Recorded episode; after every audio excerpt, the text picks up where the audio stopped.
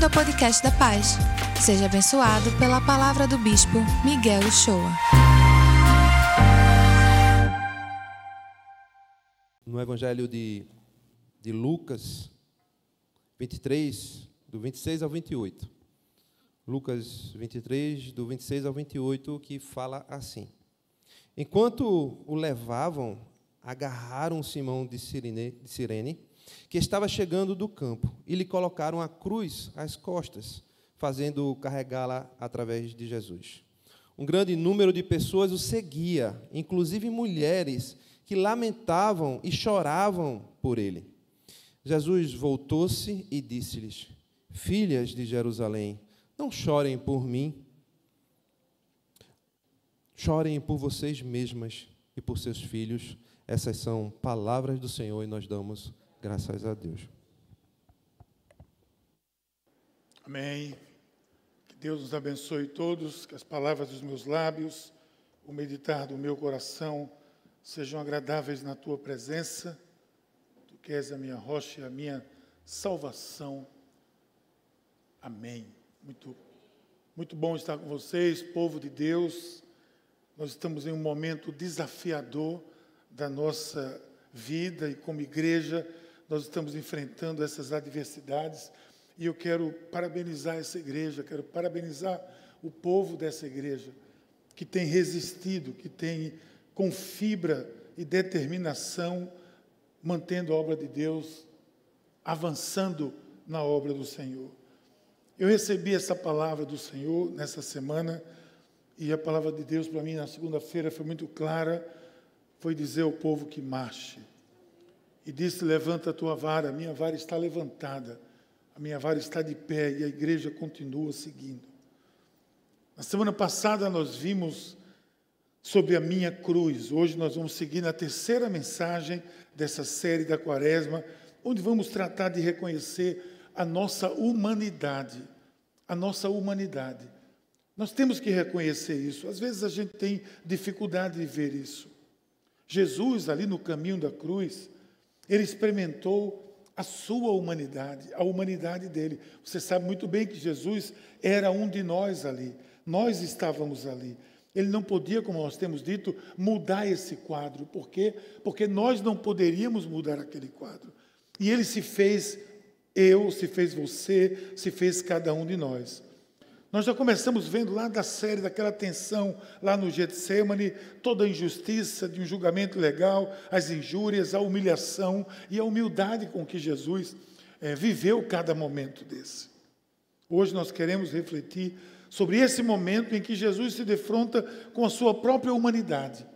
Ele se defronta consigo mesmo e nos deixa aqui algumas lições. Eu quero que você aprenda comigo hoje aqui algumas lições que esse episódio de Jesus andando ali nas ruas de Jerusalém, sendo ajudado, sendo ajudado, tem a nos ensinar. No caminho da cruz, tem muitas lições, gente. E nós temos aprendido já durante duas semanas e vamos continuar aprendendo que nós temos lições mais profundas do que podemos imaginar. A caminho da cruz, eu estou aprendendo, por exemplo, nesse texto de hoje, que nós temos limites, que nós precisamos de ajuda você precisa de ajuda, eu preciso de ajuda. A era dos supercrentes. Isso foi um tempo em que se disseminou uma mensagem aí que os crentes não sofriam, que os crentes eram para morrer como um passarinho que acaba o dia, ele baixa a cabeça e morre. Mas Jesus, ele mesmo nos advertiu dizendo que no mundo nós teríamos aflições. Quem de nós não tem aflição? Quem de nós não enfrenta? Às vezes você encontra uma pessoa, ela diz: Eu estou matando um leão a cada dia. Uma luta na vida, nós lutamos na vida. Agora, quem defende essa coisa é que esquece toda a teologia bíblica, toda a história da salvação e pior, esquece que os mártires da igreja, os mártires, os homens e mulheres de Deus, viveram uma luta que materialmente eles não tinham absolutamente nada e que eles sofreram e que eles viveram pelo evangelho também muita luta. Nós não cremos nisso. Nós cremos que precisamos de ajuda. E você viu aqui, você vai ver nesse texto que nós lemos, que Jesus precisou de ajuda. O Jesus humano, o ser humano que, mais uma vez, era eu e você naquele lugar, precisou de ajuda. Ele era Deus, alguém vai dizer, mas como ele precisava de ajuda? Ele era Deus. A verdade é que ele era Deus, mas era humano. E ali, a caminho da cruz, mais uma vez, aprenda: ele era eu, ele era você. A despeito de toda a sua dor, ele estava carregando ali uma trave de madeira que pesava cerca de 50 quilos. No estado que ele estava, qualquer pessoa não poderia sozinho levar aquilo ali até o Monte da Caveira, até o Calvário. A Bíblia diz que os soldados recrutaram um homem que estava por ali, chamado Simão, Sirineu, que era da Sirinéia. Sirineu é a nacionalidade dele. Estava entrando em Jerusalém, chamou eles e ajuda aqui fisicamente esgotado, Jesus recebe e não rejeita ajuda. Ele precisava de alguém, presta atenção, que carregasse a sua cruz, agora sim, no sentido humano. Não no sentido só da sua missão, mas no sentido humano, ele precisava de alguém que carregasse a cruz dele. Não é interessante isso? Enquanto o levavam, diz o texto de Lucas, agarraram Simão de Sirene, que estava chegando no campo, e lhe colocaram a cruz das costas, fazendo-a carregá-la atrás de Jesus. Gente, Jesus não foi um sofredor super-homem, um sofredor super-humano. Ele estava exausto, um verdadeiro membro da humanidade. Olha o que Paulo diz aos Filipenses, a gente vai bater muito nisso aqui tornando-se em, em semelhança de homens, reconhecido em figura humana, tornou-se obediente até a morte e a morte de cruz. Figura humana. Ali era o Jesus Miguel, ali era o Jesus Ricardo, ali era o Jesus Débora, ali era o Jesus você. Um homem de dores, que experimentou a fraqueza do ser humano por amor a cada um de nós. Então, o que é que eu devo fazer? O que é que eu levo de lição para a minha vida com isso? Sinceramente. Veja esse verso aqui. Seja a atitude de vocês a mesma de Cristo. Lembra-se que eu falei aqui já em duas mensagens, que embora sendo Deus, não considerou ser igual a Deus e viveu como um ser humano. Jesus fez isso, ele ele teve ajuda, ele recebeu ajuda, porque a carga é pesada. A sua carga é pesada. Alguém vai levar a sua cruz e você precisa entender que tem momentos na vida que nós precisamos que alguém nos ajude, que alguém faça essa caminhada conosco, que alguém nos tome pelo ombro, que alguém nos dê uma palavra. Diferente de, às vezes, de pessoas que assumem que são quase que super crentes ou que rejeitam ajuda com receio ou com vergonha de demonstrar a necessidade de ajuda. Nós estamos diante do Rei dos Reis, do Senhor dos Senhores, do Rei de todo o universo. E ele calado estava, calado ficou e recebeu ajuda. Você tem se permitido receber ajuda? Você reconhece a sua humanidade, a sua fraqueza como ser humano? Também no caminho da cruz, a gente aprende que a gente também deve socorrer o próximo, ou seja, levar a cruz de alguém. Você sabe o que eu aprendo nessa parte da minha caminhada até a cruz? Que eu preciso levar a carga. Esse ensino pode ser visto no Evangelho, Jesus falou sobre isso, mostrou aqui, mas também Paulo exortou aos Gálatas. Olha o que Paulo disse aos Gálatas: ele disse assim Levai as cargas uns dos outros para cumprirem a lei de Cristo, o mandato de Cristo, o propósito de Cristo. Igreja é isso, cristianismo é isso, é um levando as cargas dos outros. Pense comigo, avalie a sua humanidade. Você já sabe o quanto precisa de ajuda. Mas você sabe também que existe uma infinidade de pessoas necessitadas de ajuda. Muitos que estão sem conseguir cumprir a sua missão, com um peso sobre as suas costas.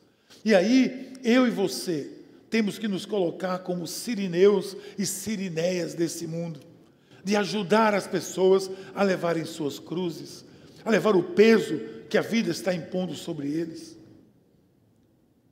Você conhece aquela história que na Bíblia é tratada como bom samaritano? Um homem que, ajudando o outro a levar a cruz, se tornou conhecido até os dias de hoje. Escolas, igrejas, instituições, hospitais levam esse nome, bom samaritano. Um homem sem nome, apenas um bom samaritano. Mas o exemplo dele fica para nós. Quando o texto aqui diz: Qual desses três você acha que foi o próximo do homem que caiu nas mãos dos assaltantes? Aquele que teve misericórdia dele, respondeu o perito da lei. E Jesus disse: Vai e faça o mesmo. É uma parábola, vai e faça o mesmo. Nós vamos sempre ser o próximo de alguém. Você é o próximo de alguém, você é o próximo de alguém. Não há como você evitar isso. Em algum momento você é o próximo de alguém.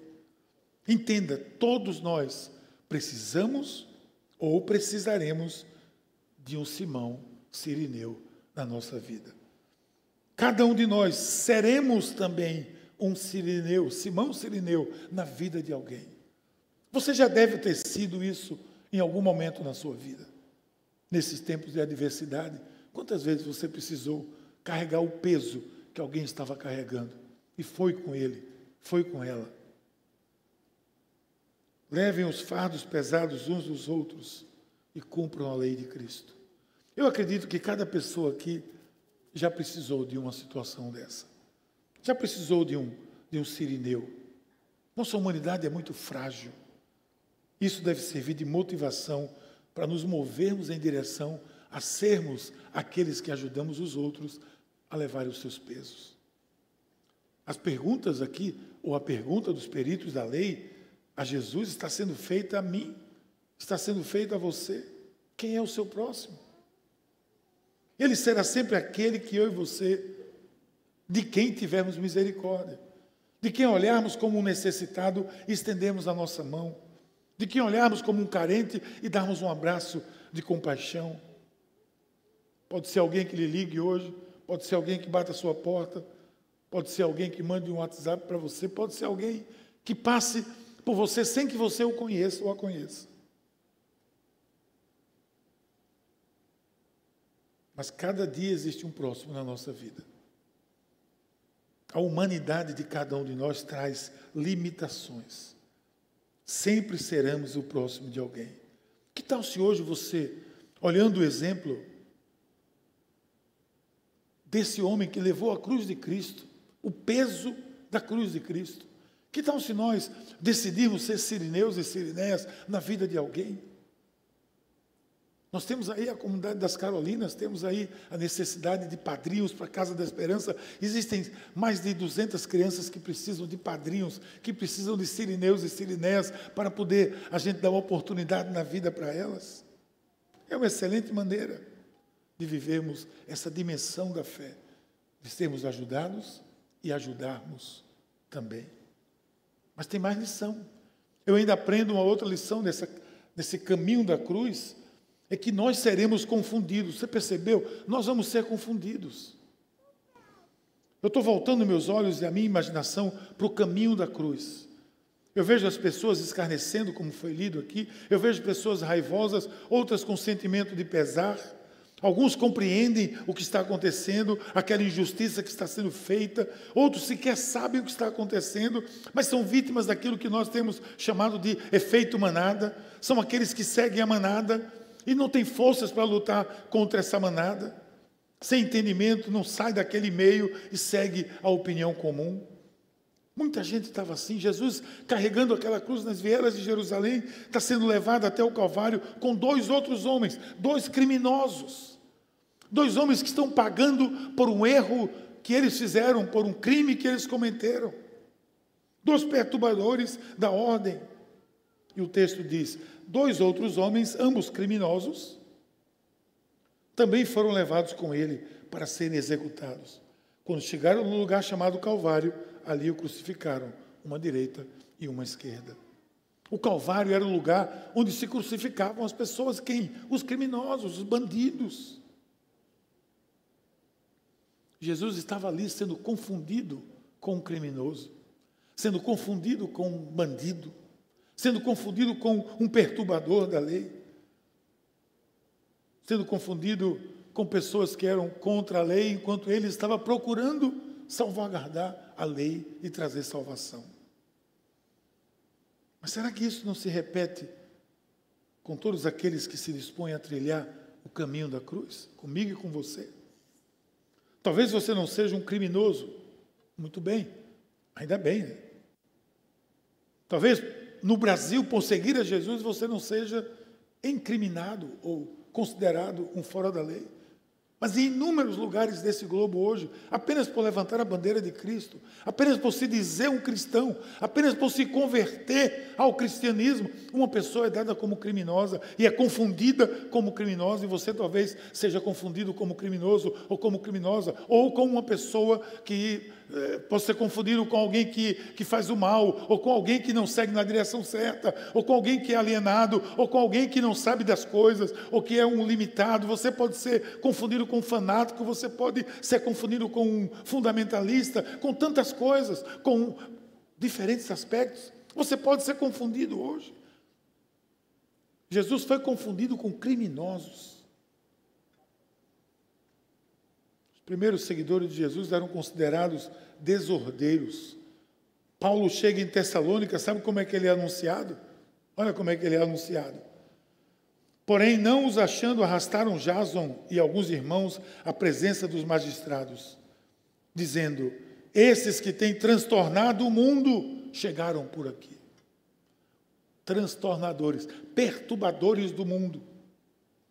Em Roma foram acusados de ter incendiado a cidade e por isso pagaram caro e foram mortos tocando fogo no Coliseu, viraram tochas humanas, ficaram no Coliseu ao, entregue aos leões, odiados pelas pessoas, injustiças cometidas, confundidos com perturbadores. Confundido, você pode ser confundido um dia. Esteja atento que isso pode estar acontecendo hoje, mesmo no Brasil, qualquer lugar dessa terra. O discurso de ódio contra a fé cristã cresce e existe sim uma cristofobia na sociedade hoje e na sociedade brasileira cresce isso. Eu já vi gente falar do cristianismo na mídia como quem derrama quase que, que sangue pelos seus lábios. Querendo que essa praga chamada igreja seja exterminada. Eu já escutei isso dentro do Congresso Nacional. Mas atente para o que dissemos semana passada. Quando você proclama o Evangelho da Verdade, você vai ter que levantar a bandeira da verdade. Você não vai ter onde reclinar a cabeça, como Jesus não teve. A gente viu isso aqui a semana passada. Ou seja, você não vai viver naquele mar de rosas de paz, porque vai sempre ter alguém que vai lhe incomodar. Eu aprendo isso no caminho da cruz. Eu aprendo que eu preciso que alguém leve a minha cruz. Eu aprendo que eu posso levar a cruz de alguém. Eu aprendo que eu vou ser confundido com as pessoas ou com pessoas. Talvez você já tenha sido preterido, menosprezado só por ser cristão. Alguém disse uma vez para mim: Mas você é tão inteligente, como é que você pode ser cristão? Se você de fato, eu não sei nem se eu sou tão inteligente, mas cristão, eu sei que eu sou. Se você de fato deseja trilhar o caminho da cruz, esteja pronto. Assim como Jesus, você vai ser confundido em algum momento. Mas levante a bandeira firme. Eu tenho ainda mais um, uma lição que eu aprendo no caminho da cruz. Que a gente vai imitar a Cristo, que Ele é o nosso modelo. Preste atenção nisso. Nós temos um modelo, um perfil, nós temos alguém em quem mirar os nossos olhos e seguir em busca de nos tornarmos semelhantes a Ele. Essa é a, a perspectiva de um verdadeiro discípulo de Jesus, ser igual ao seu Mestre. Temos visto desde o começo dessa série que o aprendizado desse caminho da cruz é necessário, é importante, mas requer resiliência, requer determinação. Seguir no caminho da cruz vai nos levar a momentos em que nossa atitude tem que ser semelhante a essa aqui, ó, Olha na tela. Jesus disse: Pai, perdoa-lhes, pois eles não sabem o que estão fazendo. Quando você for preterido, quando você for confundido, quando você precisar de que alguém leve seu peso e você não levar, você vai precisar ser como Jesus e vai dizer: Pai, perdoa-lhes. Eles não sabem o que fazem. Atitude de imensa grandeza, de compreensão, de extrema misericórdia de Deus vai levar pessoas assim como eu e você a agirmos de maneira que deixemos para expressar a imagem e a semelhança de Deus. Quando muitos naquele momento não expressavam nenhuma imagem e semelhança de Deus. Aqui a humanidade poderá vir à tona e nos fazer perder o foco desse caminho da cruz, porque é difícil olhar para os seus algozes e dizer: Pai, perdoa eles. Aqui nós estamos vendo a ação deles. De cima daquela cruz, Jesus estava vendo os seus algozes, os soldados fazendo, é, achocalhando com ele, alguns jogando dados, jogando sorte sobre as suas vestes. Mesmo assim, ele diz: Pai, perdoa, eles não sabem.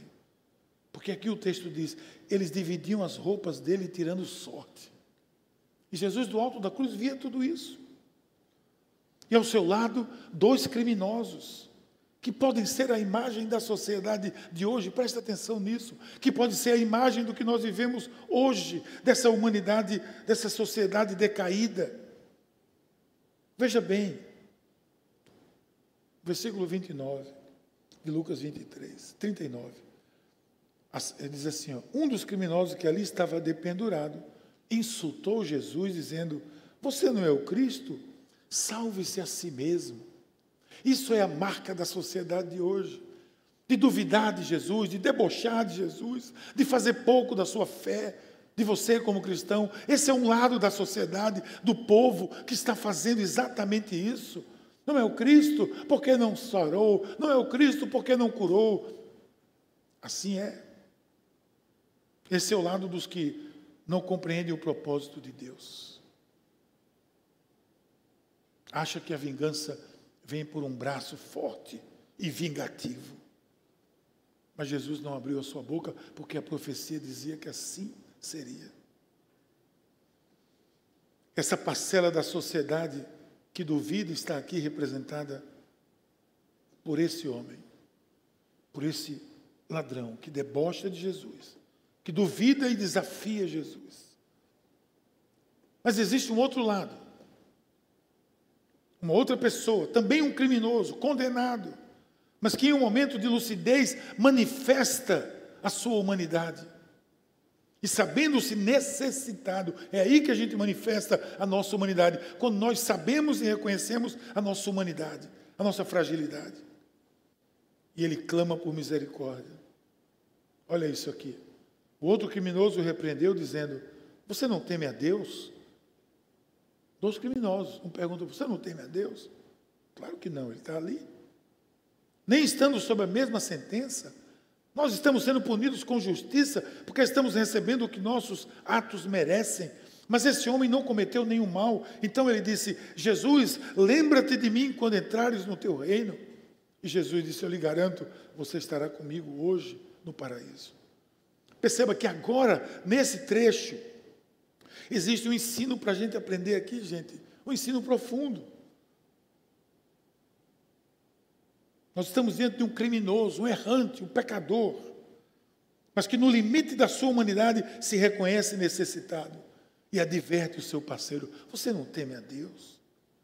Esse é o momento chave da nossa vida. Perceba aqui, por favor, o limite da razão, da compreensão, nesse limite chega a luz e mostra a sua necessidade a Deus, desse criminoso também, desse ladrão também. Então, essa é a atitude de quem reconhece a sua humanidade, se coloca, coloca dependente de Deus. E aí entra a segunda expressão que é chave, é chave aqui, que ele diz: lembra-te de mim. Lembra-te de mim. Então, escuta isso aqui, você. Reconheça a sua humanidade. a sua fragilidade. Deixe de lado o espírito desse tempo, não deixe se levar por esse efeito de manada de pessoas que abandonam a fé, que fazem zombarias da fé, que menosprezam a fé, ou que desafiam a fé. Não entre nessa manada. Diga assim: lembra-te de mim. Esse é o outro lado, o lado de Jesus. Alguém que está carente, limitado e precisa da presença de Deus. Sabe o que eu acho? Eu acho que você e eu precisamos de um sirineu na nossa vida. Precisamos de uma sirineia na nossa vida. Alguém precisará que você seja um sirineu na vida dele. Sabendo disso, você pode ser confundido por levantar a bandeira de Cristo.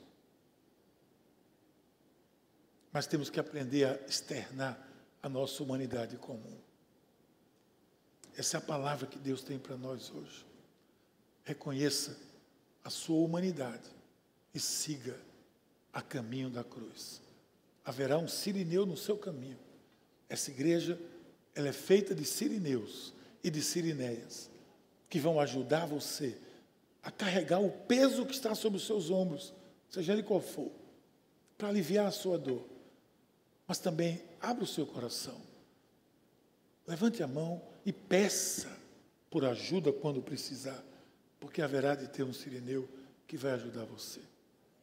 Essa é, o, essa é a mensagem dessa, dessa semana. A minha humanidade precisa de ajuda. Que Deus assim nos abençoe. Em nome de Jesus. E aí, curtiu essa palavra? Aproveite e se inscreve para receber semanalmente nosso podcast.